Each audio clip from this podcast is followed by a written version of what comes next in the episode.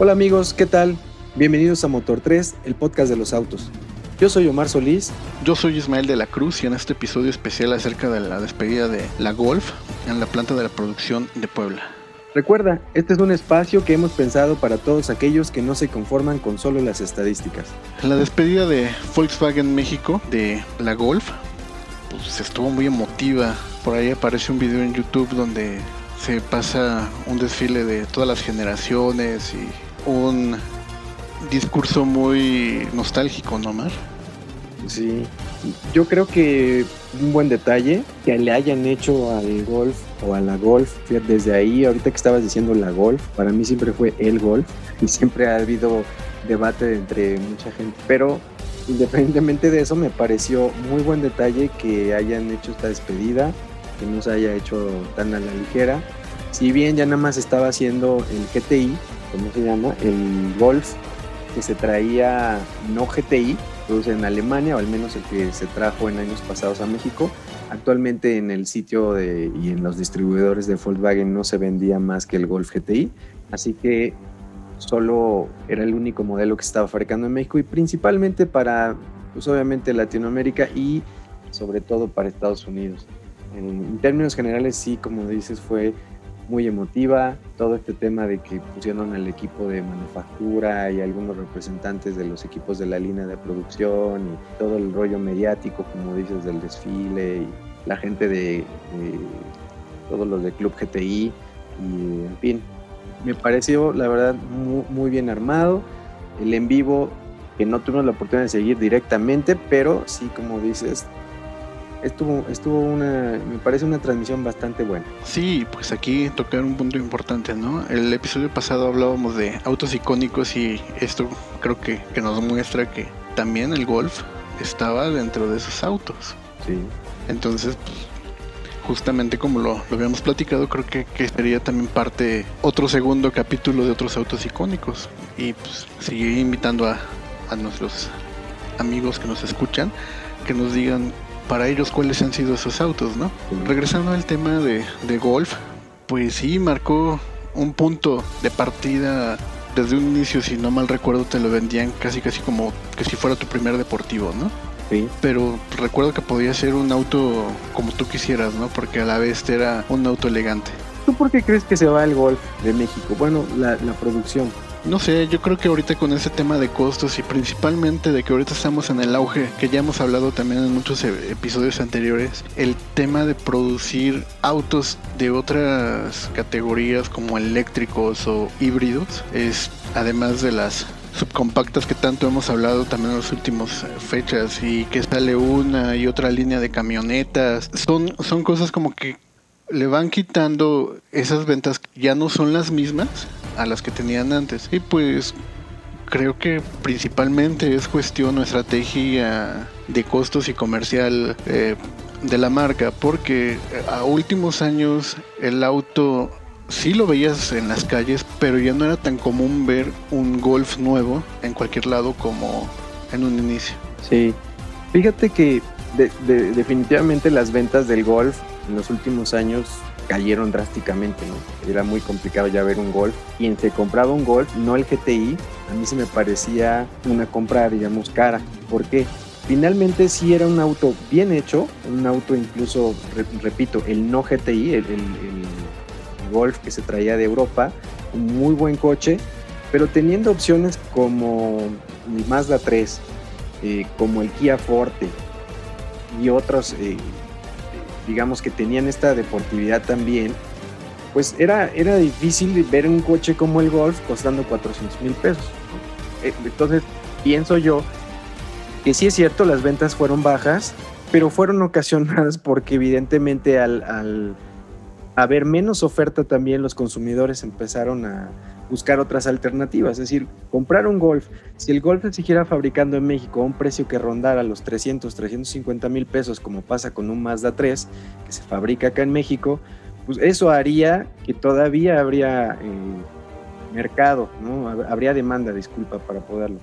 Entonces también creo que sí es cierto, las SUVs están dominando por todo lo que ya hemos platicado, pero también creo que Volkswagen no hizo mucho en México por tratar de revivirlo. Ese es un comentario muy personal, porque ahí donde se pudo ver, ¿no? Sí hay algunos este, lugares. Y también el Golf trajo muchas variantes, porque eh, traíamos el Golf Cabrio y traíamos la versión Sportwagon y, y, había varias opciones de hacerlo. Incluso pudieron haber hecho una versión más elevada o haber eh, utilizado el nombre de Golf en algunas versiones, digamos, este, deportivas, pero tirando un poco más hacia la parte off-road. Ya ves que trajeron algunos autos subcompactos como lo que fue el Lupo, que luego fue el CrossFox y cosas así. Y sin embargo al, al Golf lo explotaron poco, ¿no? Siempre yéndose de lleno. O, era el, el, Golf tradicional, que se veía muy plano, o yéndote al GTI, un auto de 600 mil pesos, que ya está reservado para el plano entusiastas. Sí, claro, porque sí, o sea, ya eh, muy costoso. Ya para comprar un carro de 600 mil pesos no es por menospreciar a Volkswagen, pero creo que con ese dinero te podrías comprar un auto muchísimo mejor, ¿no? Posiblemente, no sé. Sí. Y todo mundo habla del, sí, todo mundo habla de lo refinado que es y, todas las, reseñas que hay en internet de, de todos los periodistas y expertos en la materia, pues siempre han hablado de que es un auto muy refinado, que la suspensión, que la dirección, que el auto responde muy bien y en todas las pruebas que siempre le han hecho con todos los hot hatch eh, sale muy bien parado. Pero ni es el más rápido, ni es el que tiene más torque, ni más potencia, ni es el que tiene mejor desempeño. Siempre han hablado del Golf con el GTI y las versiones R como coches muy equilibrados, como que están ahí, como que siempre hablan de, de eso, pero nunca han sido digamos, una bestia, ¿me explico? Eh, cuando salió el Civic Type R, eh, siempre fue un coche así que pues, obviamente lo veías en la calle y decías, no, este coche es un, es un, un hatch deportivo y vale la pena. Y sin embargo, ver un Golf GTI em, pues, de 200 caballos lo veías en la calle y muy pocas eh, variaciones con respecto al, a los modelos pasados y decías, híjole, pagar esto por por un coche que casi el mismo de la generación pasada, ¿no? Sí, claro. Creo que, aquí lo que pasó fue mucha confianza y, que se durmieron en los laureles de lo que, el, carro fue, ¿no? Porque, pues, como bien lo dices, fue uno de los autos que, fue premiado por mucho tiempo, principalmente en los 2000, que hasta en Top Gear fue marcado como el mejor automóvil de 2005 en en Europa ganó muchos premios como auto del año, sí, sí. Exacto, entonces yo creo que, que, parte fue eso, ¿no? Desde que Volkswagen decidió sacar al Bocho, principalmente porque pues, sus ventas fueron cayendo y todo, pues creo que ahí comenzó a decir es que voy a cambiar mi, mi target, ¿no? Yo ya no quiero que, me vean como el coche barato.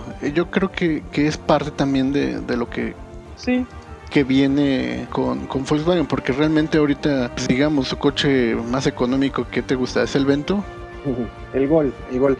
Sí, yo creo, tienes mucha razón en el sentido de que Volkswagen dejó de ser como el auto económico, como en su momento fue la imagen que nos parecía a todos, al menos en México, con autos económicos y bien hechos, pero se volvieron caros. Y entonces eh, la estrategia de precios de Volkswagen siempre ha sido este, pues a la alza y a la alza y a la alza. Hay algunos modelos en cada generación, especialmente que hacen algún esfuerzo, por ejemplo, creo que también obviamente por empujar algún modelo. En el 2020 eh, hubo una versión del motor, perdóname, del Jetta Starline con un motor de 2 litros, que era el motor que traía el MK4, el Jetta Generación 4. Pero bueno, con el afán de desplazar eh, unidades y de, y de mover esos productos. No sucedió así con el Golf o sea, no hicieron ningún esfuerzo. Bueno, a mí me gustaría nada más resumir esta parte, que sí es cierto, hay ventas bajas, que sí es cierto, las SUVs están despegando, pero creo que Volkswagen no hizo mucho por mantenerlo. Y también cerrar el comentario para decirle a todos quienes están escuchando que, bueno, no desaparece formalmente el planeta, ¿no? Se sigue fabricando en la planta de Alemania la versión MK8 que ya no se va a fabricar en México. El MK8 que sale de Alemania pues, principalmente va a ser para el mercado europeo. Eso quiere decir la, la salida de la línea de producción de Puebla, de este Golf, significa pues, prácticamente la muerte en el mercado americano. me refiero desde Canadá hasta Buenos Aires o hasta Argentina, porque importar ese auto de Europa va a ser carísimo y con los precios y la competencia y sobre todo las fábricas que están estableciendo algunas armadoras en países latinos, pues va a ser muy difícil. E-, es, yo anticipo que va a ser, si de por sí era muy difícil comprar un, un Golf aquí en México y en algunos países latinos, pues ahora va a ser casi imposible, ¿no? Y se destinará prácticamente al mercado europeo, donde todavía tiene muchos adeptos, especialmente en, Alemania y, la zona, en los países alrededor de Alemania. claro, que pues, obviamente pues, se van a cotizar más estos autos, ¿no? Sí. Pues, lo, hemos visto, o sea, encuentras un bocho de los alemanes alemanes y está carísimo. Sí. es por lo mismo. Eh, posiblemente ha de ser una jugada, como bien lo dices. Aquí ya no te lo van a vender, pero pues como todo mundo va a querer algo de, lo último, posiblemente puede ser una estrategia para rascar el bolsillo de claro. posibles compradores, o sea, también el otro lado de la moneda, ¿no? Claro. Oye, ¿cuáles son así algunos recuerdos que tengas del golf? ¿no? ¿Y con qué generación te quedarías tú si tuvieras que elegir una de las generaciones? Pues yo creo que con la 4, no sé. De hecho, recuerdo que, mi primer golf que vi fue, o sea, ya teniendo conciencia, ¿no? De, los autos, porque a mí toda la vida me, me gustaban los carros. Tengo en conciencia, es el que traía una maestra en la primaria. Un golf MK2, me parece, un cuadradito.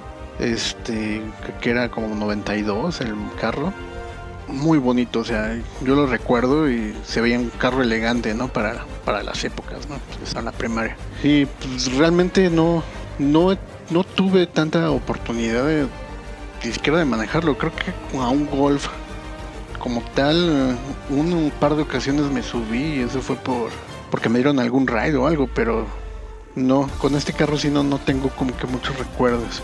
El único posible que podríamos decir es con una Rabbit bueno, una Caribe que fue la primera generación del golf, pues que me fui a tocar alguna vez con, un grupo de amigos a, otro estado y pues nos metimos ahí y pues íbamos todos apretados, ¿no? Pues ya te imaginarás meter una batería y guitarras eléctricas y todo y cinco tipos ahí, pues no sé cómo lo hicimos, pero era un carro de payasos. Pero pues recuerdo que, que muy bien, o sea, a pesar de todo eso que pasó, no ni chistó nada por llevarnos. Sí, en, el video eh, hicieron el, en vivo que hizo, la transmisión que hizo Volkswagen el, día de la despedida, entrevistaron al, pues, al representante o a la persona este, de mayor rango en el grupo este de Club GTI, eh,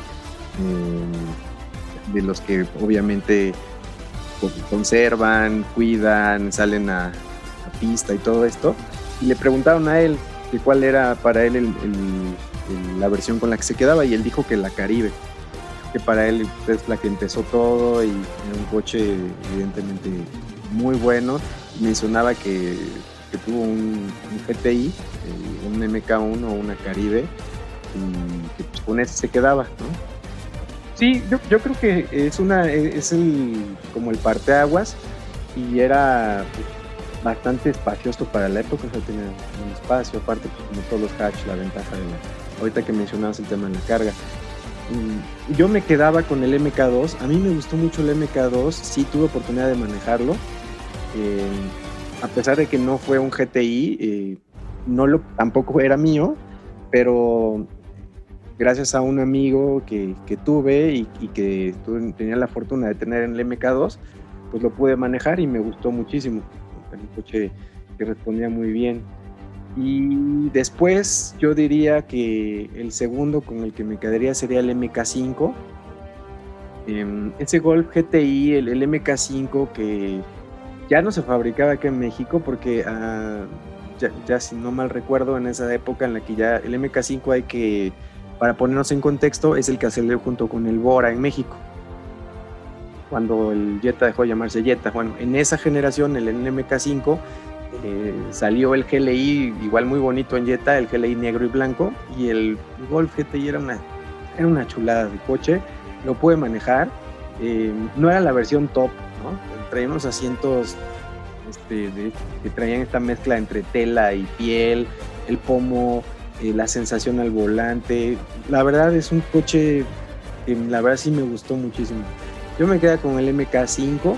Claro, eh, siempre los nuevos modelos vienen innovando, pero a mí me, gustó mucho ese, ese MK5, tanto así eh, que compré un videojuego, no vamos a platicar ahorita de cuál, pero compré un videojuego para poder jugar y tener como auto de parte de mi inventario el Golf MK5 en, en estos juegos de simulación. Sí, supongo. Es muy adictivo ese juego. Oye, de esto que te comento de, de, la Caribe, pues, ¿qué fue? O sea, fue casi en los 2000, 2001, 2002, o sea, ya fue a épocas recientes. Entonces, pues, era, era un auto muy buen cuidado. Pero bueno, esto nos deja eh, la siguiente pregunta, ¿no? O sea, ¿qué, está pasando con los hatchback? O sea, ¿qué va, qué va a ser de esto, no? Porque pues ahorita vimos que el Focus, el Fiesta ya nos dieron las gracias, entre otros. ¿Tú, ¿Tú cómo lo ves? Sí, la verdad creo que tiene que ver con lo mismo que hemos platicado, ¿no? De la, estrategia de las marcas de continuar este, inundándonos con SUVs. No quiere decir que, que no sean buenos productos, pero me parece que están relegando a los segmentos de entrada, ¿no? El formato de hatchback. Y iba a comentar eso. Del tamaño del Golf, pues quedan algunos cuantos, ¿no? De autos de tamaño compacto eh, que, podemos contar, ¿no? Básicamente, este, algunas opciones, ahorita platicaremos cuáles quedan en el mercado como para competir con el hueco que deja el Golf. Pero si hablamos de subcompactos, bueno, en el mercado tenemos más de 20 modelos subcompactos, tanto de los subcompactos, eh, hablando tipo Sparks, hasta los compactos, eh, subcompactos, disculpa, como el Volkswagen Gol eh, y el March y un montón de autos que, que pues, siguen compartiendo la carrocería hatch. Entonces, hablando de si ya estamos ante el fin de los hatchbacks, yo creo que no. Y lo que me parece es que pues lo van, lo van a dejar para los segmentos de entrada, en donde pueda ser fácil recortar eh, los costos y dejemos eh, los autos más caros eh, en las SUVs. Y lo que te quería comentar aquí es que tiene, sigue teniendo y va a tener su nicho en, estos autos de entrada y el exponente número uno por el cual lo veo más que claro es el por el Nissan March. Sí, principalmente, ¿no? Así es. Entonces, no creo que esté muerto el formato hatch. Desafortunadamente creo que se va a quedar solo en los segmentos de entrada, en donde haga sentido los recortes por temas de, costos de producción y de transportación también, claro. Claro, que en este caso, ¿qué sería? ¿El Ibiza? ¿El Gol? ¿March? ¿Spark? Sí, hay muchos según el conteo que para, esta, para este episodio eh, hicimos, pues hay cerca de 25 modelos diferentes de subcompactos, hatchbacks me refiero. Así que sí hay, ¿no? Y, creo que van a seguir. Pero pues hemos visto morir al Clio, al Megan, el Audi A3 ya no se vende por el momento en México. Como decías, Ford definitivamente no solo se echó a los hatchbacks, también a los sedanes. Y pues eso es lo que, lo que yo creo que pasa. No creo que sea la muerte de los hatchbacks, pero creo que van a quedar relegados a los autos del segmento de entrada. Pues sí. Pues yo creo que por ahí entra la otra parte, ¿no? Que hablábamos también algo del tema de las cajuelas, ¿no? Como las sub y las camionetas. Si no tienes el último asiento como, perdón, la última fila de asientos como para pasajeros, pues lo ocupas de cajuela, ¿no? Que también es la parte de, de esto. ¿Tú qué, qué piensas de, de por qué nos gustan tanto las camionetas y las subcompactas. Pues eh, es un tema, tal vez, hay un montón de estudios, ¿no? Primero decían que, a, las, mujeres les gustaban más por género, el tema de sentirse un poco más seguras, que iban más altas, que, que sí, porque las calles en algunos países, incluido México, son, digamos, son de muy mal estado, que conviene tenerlas. Pero en diversos tantos sitios, estudios y todo, pues siempre se ha revelado es un tema más de estatus. El auto evidentemente al inicio, me refiero al menos en México, a mediados de la, del siglo pasado, pues era un lujo, ¿no? El que tuviera un auto y ya sabemos que, los que tenían. Ya hacia finales del, del siglo pasado empezábamos a platicar y era muy común la frase de decir, no, es que un auto ya no es un lujo, es una necesidad. Y a los 2000 me parece que pues sí es una necesidad, pero además se volvió un objeto de deseo y además se volvió un objeto de estatus. Eh, entonces, ¿qué ha sucedido con los autos? Que pues antes eh, decías, necesito un auto para desplazarme, para ir a la escuela, para llevar a los niños, para lo que sea. Y ahora, pues el auto, al igual que otras cosas que utilizamos todos los días, se volvió en este, en este objeto al que nos puede dar cierta eh, diferenciación o aspiración con respecto a otras este, personas, amigos, pares en el trabajo, pues es, creo que por ahí va el tema del, de las SUVs. ¿Y por qué va? Pues porque parece que entre más grande, entre más largo, entre más ancho, entre más voluminoso, entre más laminalla, parece que...